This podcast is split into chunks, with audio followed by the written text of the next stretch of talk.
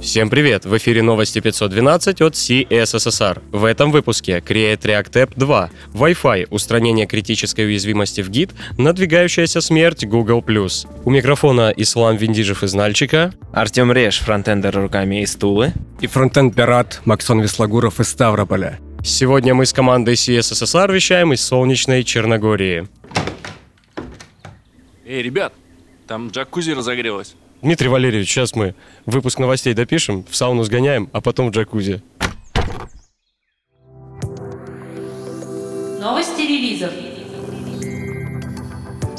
Babel 7, SAS и другие. 1 октября состоялся релиз Create React App второй версии. Из коробки стали доступны Jest 23, PostCSS, Webpack 4. Появилась возможность использовать новый режим Yarn, убирающий Node Modules. О других нововведениях читайте в описании релиза. 8 октября вышла версия 3.04 SUBD Firebird. В этой версии была устранена уязвимость типа Blob, которая позволяла получать доступ к данным типа Blob без соответствующих прав доступа к таблице. Также была добавлена опция использования SSH 256 вместо SSH 1 для идентификации клиента вышла версия 2.3 нашего любимого инструмента для записи и обработки звука Audacity. Именно в него мы записываем наши новости. В этой версии были добавлены новые команды, возможность менять скорость воспроизведения без паузы и диалоговое окно для добавления тегов. 10 октября вышла версия Node.js 10.12.0. В этом выпуске были добавлены опция Recursive для методов MakeDir и MakeDirSync модуля FS, событие Ping для модуля HTTP2 и возможность дебага воркеров при помощи DevTools. Подробности на странице релиза. Пользователи Unix-систем вновь могут коммитить спокойно. Разработчики Git устранили критическую уязвимость, связанную с рекурсивным включением сабмодулей. Для запуска Malware предполагалось использование определенным образом оформленного файла git submodules. Фикс затронул аж 6 версий Git. Стоит отметить, что Windows оказался невосприимчив к такому роду атак в силу особенностей работы файловой системы.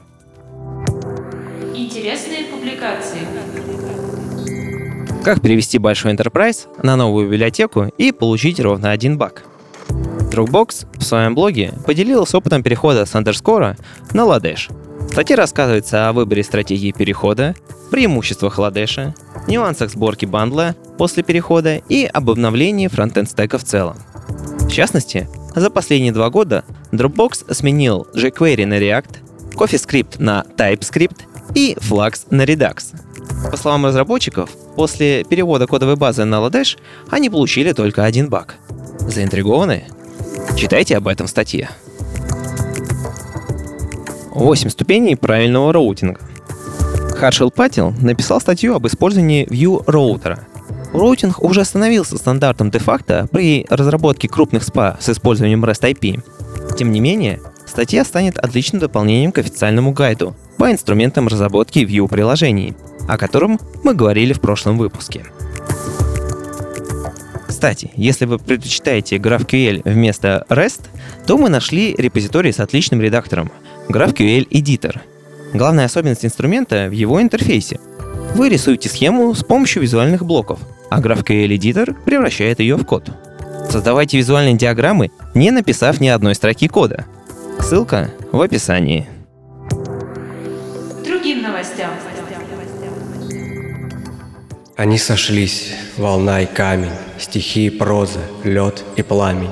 Не столь различны меж собой, сперва взаимной разнотой они друг другу были скучны, потом понравились, потом съезжались каждый день верхом и вскоре стали неразлучны. Node.js Foundation и JS Foundation заявили об объединении – Предполагается, что такое слияние расширит спектр применения JS и ноды, а также приведет к созданию консистентной среды разработки веб-приложений за счет объединения технических активов обоих фондов. Хотите загадку? Какая версия Wi-Fi сейчас используется в вашем телефоне? А в ноутбуке? А какие версии вообще существуют? Воскликнут слушатели. Скоро на все эти вопросы можно будет ответить одним словом – Wi-Fi Alliance анонсировала новое поколение беспроводных сетей. Помимо технических улучшений, Альянс применит новую систему обозначения текущего поколения Wi-Fi. Больше не будет версии типа 802.11ac. В будущем году новое поколение Wi-Fi получит название Wi-Fi 6. В первую очередь это позволит улучшить UX и облегчит работу службы поддержки. Предыдущие поколения Wi-Fi получат четвертую и пятую версии соответственно. Братишка, есть телефон в интернет зайти? Нет, простите, мой iPhone X не поддерживает шестой Wi-Fi. Google минус. Следующий август станет последним в истории Google+. Вице-президент компании Бен Смит сообщил о закрытии одной из самых таинственных социальных сетей. По словам Смита, это связано с крайне низкой посещаемостью и популярностью. На 2018 год почти 90% пользовательских сессий длилось всего лишь 5 секунд.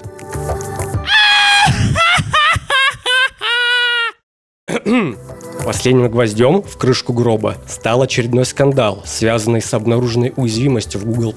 Из-за нее сторонние разработчики могли получить доступ к данным почти 500 тысяч пользователей. Все ссылки на инфоповоды и интересные материалы ищите в описании выпуска. С вами были Ислам Виндижев, Артем Реш и Макс Вислагуров. До встречи через неделю.